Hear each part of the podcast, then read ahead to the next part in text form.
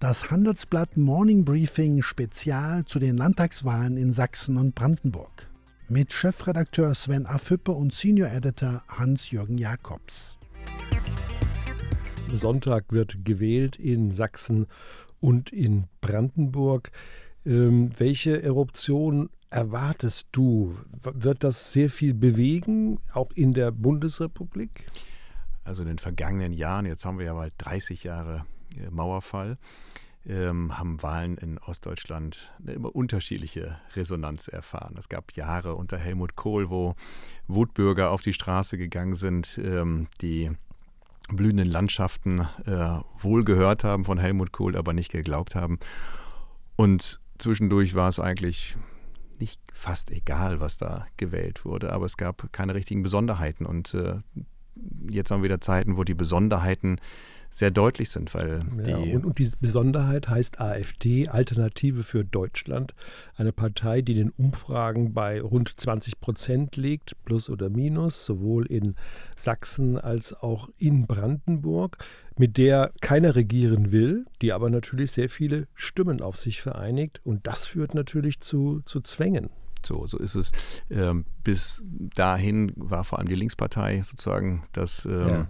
Frustsammelbecken äh, neben den Volksparteien in den neuen Bundesländern. Jetzt hat sich da die AfD, muss man sagen, etabliert. 24 Prozent in einer bundesweiten äh, Umfrage äh, würden AfD wählen. Jetzt bei den lokalen ähm, Umfragen runtergebrochen sind es genau diese etwa 20 Prozent, wie du gerade gesagt hast.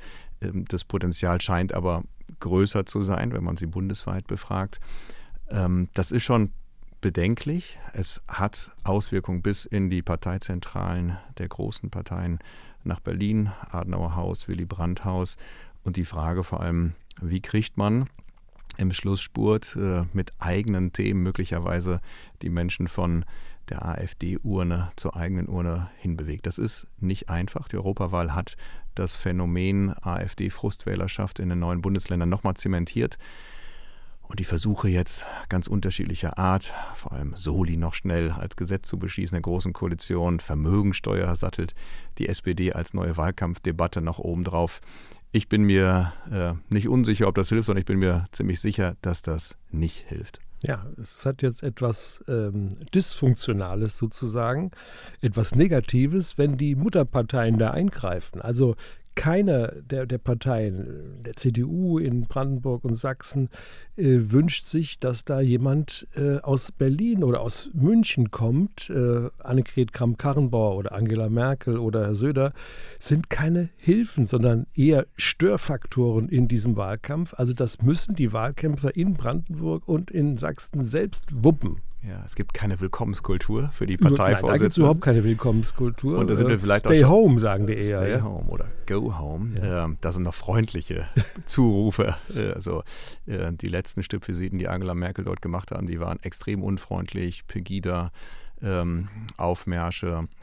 Selbst bei unserer Veranstaltung aus dem Haus ja. mit Ada in Dresden, Moral and Machines, vor ein paar Wochen äh, musste die Veranstaltung äh, geschützt werden, weil Pegida-Versammler sich dort äh, gemeldet hatten.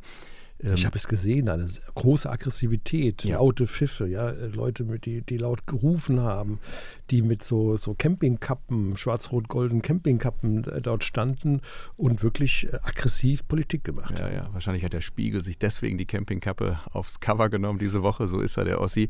Ähm, bisschen böse, bisschen, bisschen sehr provokant.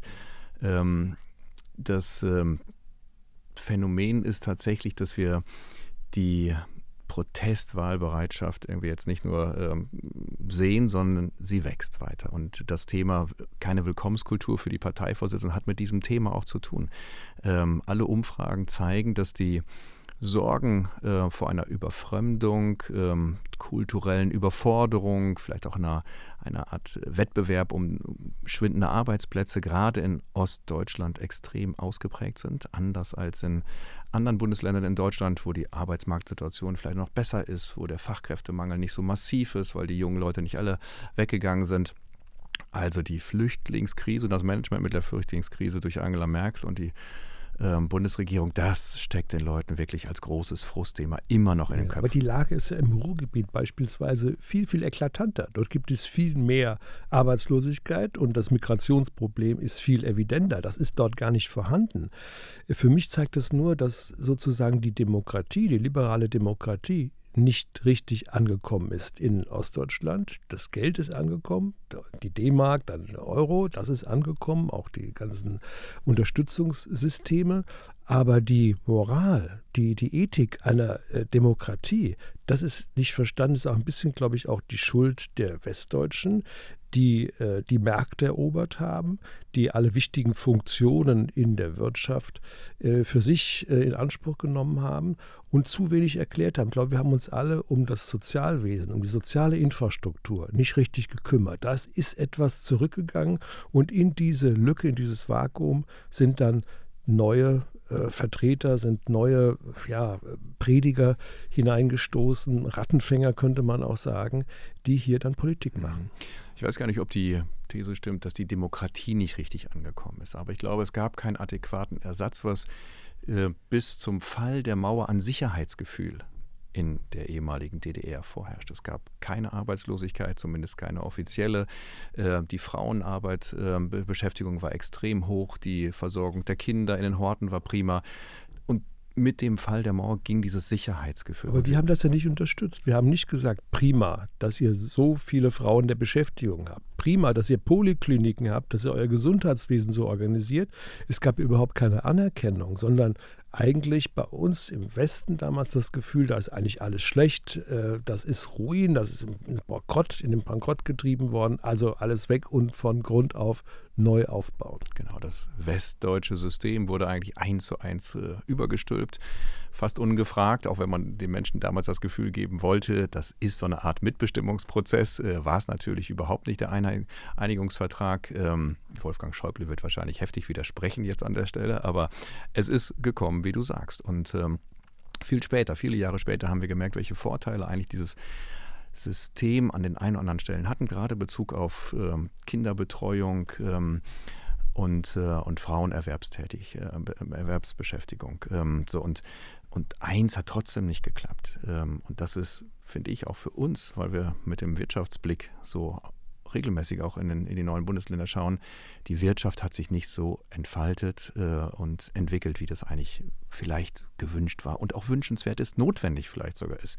Warum gehen die jungen Menschen äh, weg? Nicht, weil die Autobahnen schlecht sind oder weil die Universitäten schlecht sind, nein, weil die Perspektive danach, einen vernünftigen Job zu bekommen bei einem großen Unternehmen, relativ gering ist. Also die, es gibt kein DAX-Unternehmen bis heute, äh, was in, in, in, neuen Bundesländern seinen Sitz hat. Es sind alles nur Tochtergesellschaften. So die verlängerte, der, die neuen Bundesländer, wenn man es böse meint, ist eine Art verlängerte Werkbank äh, der westdeutschen Unternehmen. Und Trotzdem gibt es ein paar positive Beispiele. Wenn absolut. wir nach Dresden gucken, nach Leipzig, nach Halle und Jena, da sind rund um die Universitäten sind auch tolle Firmen entstanden. Dort gibt es auch eine äh, lebhafte Austauschbeziehung, dort gibt es auch Wachstum, da gibt es gute Beschäftigung. Aber das macht niemanden stolz. Das macht uns anscheinend nicht stolz hier im Westen, das macht auch drüben in Ostdeutschland zu wenig Leute stolz zu wenig Leute stolz und es reicht am Ende nicht. Also ähm, so viele Menschen dort eine Perspektive zu geben, dass sie dort bleiben. 3,6 oder 3,7 Millionen ähm, junge Menschen haben die neuen Bundesländer in den letzten Jahren verlassen. So, das, das ist ein Brain Drain, ähm, der gar nicht wieder aufgeholt werden kann. Und ähm, die Unternehmen, die dort vor Ort sind, haben große Schwierigkeiten, Fachkräfte zu bekommen und greifen jetzt auf, ähm, auf Menschen, auf Arbeitskräfte aus den ähm, osteuropäischen Ländern oder anderswo der Welt her, weil sie natürlich Fachkräfte brauchen. So, und das ist und so kommt plus Flüchtlingskrise das Gefühl, ähm, wir sind nichts, wir sind nichts wert. Man lässt uns hier sozusagen ähm, nicht verhungern, das, das wäre falsch, aber äh, doch ein bisschen im Stich. Ja, aber das ist konkrete Aufgabe für die Politik. Es genügt Absolut. eben nicht nur einen Ostbeauftragten zu haben, der irgendwelche Papiere schreibt, sondern man muss konkrete Leuchtturmprojekte dann auch haben,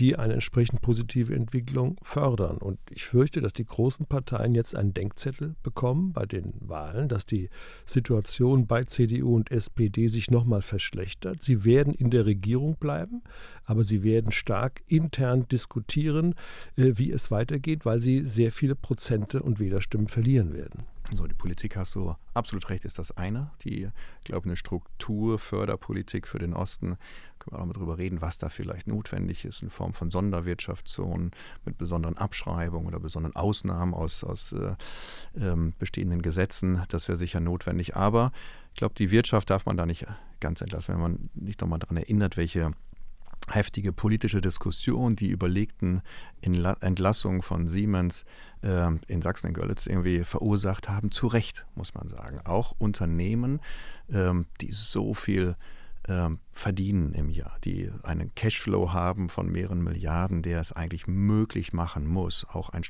ein, eine Tochter in einem strukturschwachen Gebiet wie in Görlitz mit einer neuen ja. kreativen Idee am Leben zu halten. Am Ende ist es ja gelungen. So. Aber die ja, ersten Reaktionen waren andere. Die waren kapitalmarktgetrieben. Ja. Man hätte sich davon getrennt. Und, weil es kritische Berichte gab, weil es in der Presse diskutiert wurde. Das heißt, wir müssen da besser hinschauen und wir müssen das auch zum Thema machen. Ja. Den Osten öfters zum Thema machen. Den Osten öfter zum Thema machen, ins Bewusstsein wiederbringen. Ähm, so die, die Statistik ist ja äh, ganz verheerend, ähm, auch was die echten Aufstiegsmöglichkeiten bis ganz nach oben gehen. Also die meisten Universitäten werden von westdeutschen äh, Rektoren geleitet. Die meisten Unternehmen vor Ort werden von westdeutschen geleitet und westdeutschen Managern. Das funktioniert nicht. Die Schere, ob wir es wollen oder nicht, ist offenbar immer noch in den Köpfen. Und, äh, und das darf nicht sein. Die Ausbildung ist ziemlich gut. In, in, in, Sachsen hat mit die besten Schulen, mit die besten Universitäten im bundesweiten äh, Vergleich. Daraus mehr zu machen und sozusagen auch dann die Aufstiegsmöglichkeiten bis ganz nach oben zu geben, das ist äh, absolut logisch. Man versteht es gar nicht, warum der letzte Schritt nicht passiert. So, und wenn ich mir überlege, wie viel Energie in den letzten Jahren von der Politik darauf verwendet wurde, Bonn irgendwie am Leben zu halten, die alte Hauptstadt nicht äh, an Bedeutung verlieren der zu lassen. Der Rest der Ministerien muss ja da bleiben. So ist es. Ja. So. Niemand Und, will da weg. Aber nichts Neues ist, ähm, also gut, Fraunhofer Institut, es gibt große dort das größte mit in Deutschland, aber äh, in den neuen Bundesländern.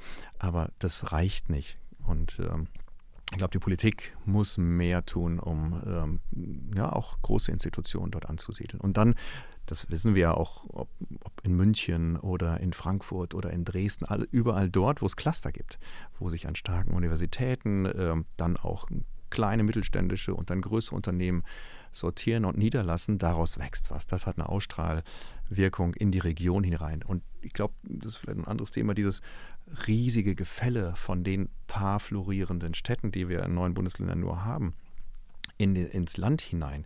Äh, das, das ist viel zu gering, die Strahlkraft. Wir brauchen mehr Leuchttürme, Cluster, die ausstrahlen ins Land. Denn solche wirtschaftlichen Lösungen sind dann am Ende auch die richtige Antwort auf den Rechtsextremismus und den Narzissmus, also der, der, das Nazitum, das sich hier ähm, ausbreitet. Und das Problem ist, dass innerhalb der AfD es ja eine harte völkische Gruppe gibt, die sehr stark am rechten Rand äh, agiert. Und äh, wenn die jetzt über die Partei sozusagen in die Parlamente kommen, wird das auch das politische Klima ähm, verderben. Deswegen ist, glaube ich, aus meiner Sicht ist wichtig, dass es eine Spaltung gelingt der AfD, dass der bürgerliche konservative Teil gewonnen werden kann für die Diskussion. Da bietet sich die CDU an, die muss hier, hier offen sein. Und dass man den Rechten, den, den völkischen Teil dieser Bewegung freilegt und hier isoliert äh, betrachtet und in Diskussion geht und auch mit der Sicherheitspolitik entsprechend begleitet. Ja, absolut. Aber Hans-Jürgen, nicht auf eigen, einem Auge blind sein. Wir haben linken und rechten Nationalismus in den neuen Worten. Die Linkspartei ja. ist genauso nationalistisch abgeschottet, zurückgezogen, ähm, feindlich gegenüber Ausländern wie die AfD. Und äh, wenn man sich die Umfragewerte einfach mal anschaut, äh, beide kommen ungefähr auf 20 Prozent. Das sind 40 Prozent der Wähler, die ob am linken oder rechten Rand äh, sagen, nein, wir wollen raus aus dieser globalisierten Welt. Wir wollen weg von dem zu freien Zuzug von, von Ausländern äh, und ausländischen Facharbeitern und, und, und. Das Aber bei den Linken ist es ja eher eine verbale Radikalität. Bei den Rechten ist es eine physische Radikalität. Absolut, ja. Äh, wie jetzt die äh, Jagden auf Menschen in, in Chemnitz gezeigt haben, wo es ja auch auch jetzt neue Erkenntnisse gibt der Sicherheitsbehörden, ja. dass man sich verabredet hat, um richtig aggressiv Jagd auf Ausländer zu machen. Ja, ich will es nicht komplett gleichsetzen, aber intellektuell hat es äh, einen, einen Gleichklang, einen verbalen Gleichklang, einen kleinen, gleichen Gedanken, dass die Radikalisierung dieser Gedanken in der AfD viel ausgeprägt ist und damit auch dem Wirtschaftsstandort ähm, Ostdeutschland noch mehr schadet, äh, das ist absolut richtig. Und ähm, das muss eigentlich die Sorge von Unternehmen sein, von Politikern, diese Themen auch zu adressieren, offen anzusprechen, ja. dass Wirtschaft auch nur gedeihen kann in in offenen äh, ähm, genau. Atmosphären und äh, sonst kein ausländischer Investor kommt. Ja, welche neuen Ministerpräsidenten erwartest du denn oder glaubst du, es werden die Alten noch bleiben? Ich glaube, es wird sehr, sehr knapp, aber ich rechne damit, dass die Alten möglicherweise in anderen Konstellationen, davon kann man, muss man ausgehen.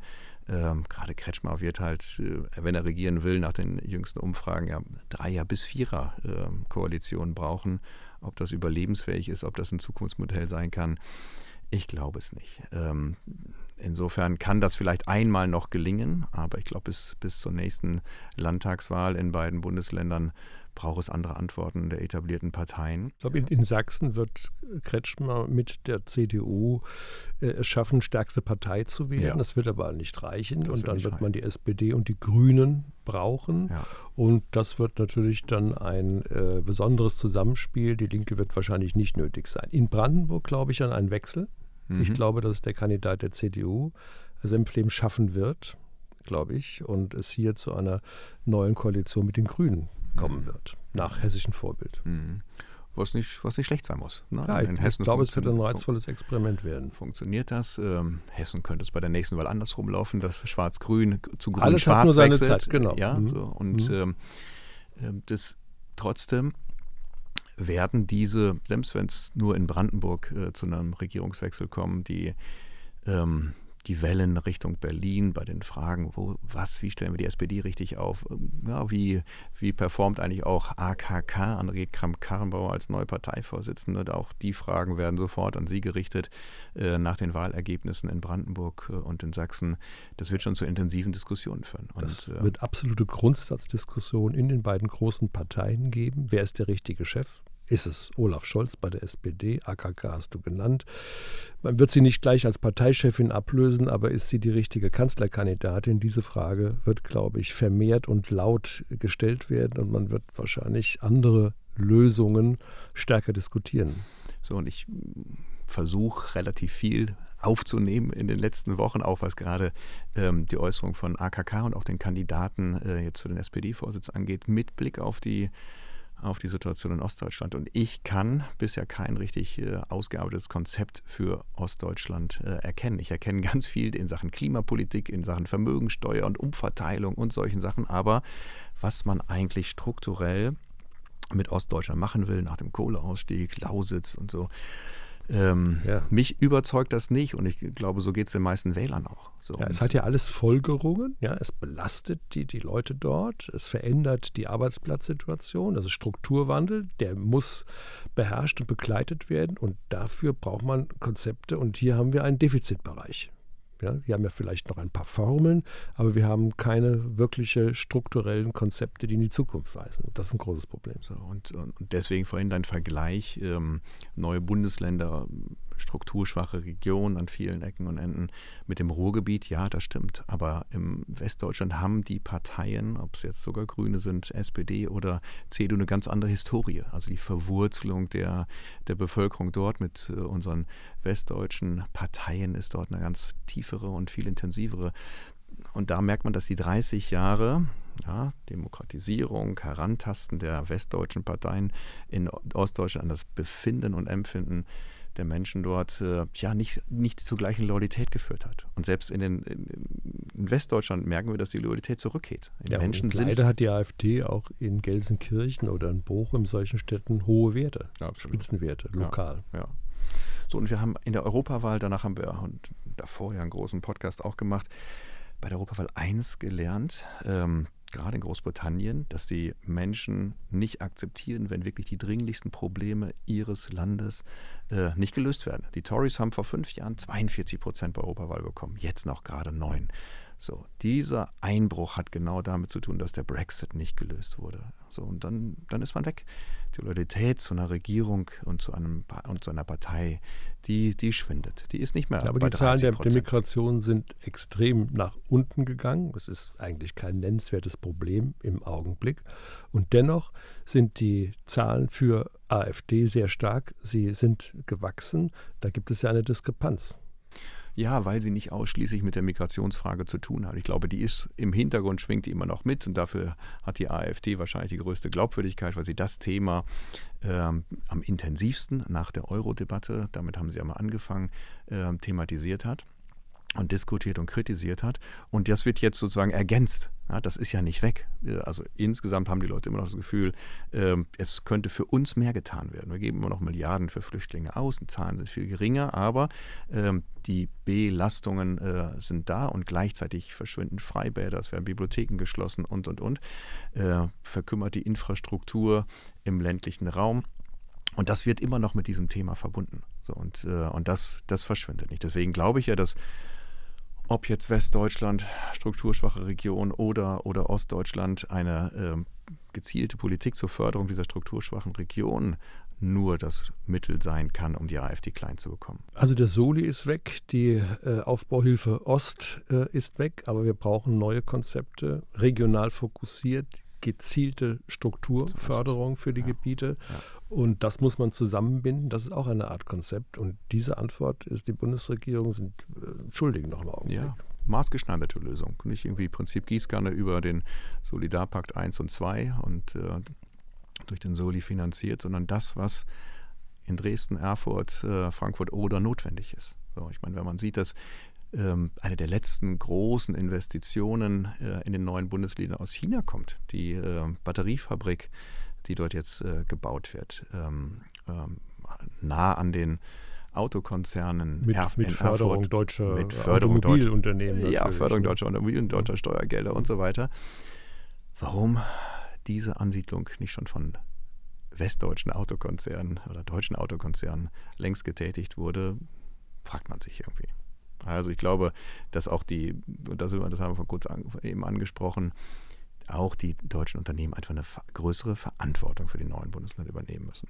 Ja, sie müssen gezielt auch in die Zukunft investieren in den neuen Ländern, sie Teil ihrer äh, Eroberungsstrategien, ihrer Eroberungspläne machen, dann wäre, glaube ich, viel geholfen. Ja, und wenn sich der Staat vielleicht überlegt, wo kann Dresden, Erfurt, Leipzig wirklich Weltspitze sein?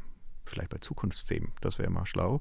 Äh, Künstliche Intelligenz, Robotik, es gibt ist gute in Ingenieurs ja, in Dresden. Dresden ist ja Dresden, schon Halbleiterzentrum. Silicon, so. Silicon ja. Saxony und so, da geht das aber sich noch stärker auf diese Zukunftsthemen zu fokussieren. Äh, das Geld, was man ohnehin ausgeben will in Deutschland für diesen Bereich äh, Digitalisierung, Künstliche Intelligenz, das stärker dorthin zu steuern. Die, ähm, die Studenten gehen schon ja. dahin. So. Und doch werden wir am Sonntag wahrscheinlich nach, der, nach den Wahlen von Denkzettel wieder schreiben und von Abrechnung. Das müssen wir, davon müssen wir ausgehen, absolut. Und äh, deswegen beginnt wahrscheinlich das Nachdenken über das, was dort getan werden muss, zu spät. Mal wieder.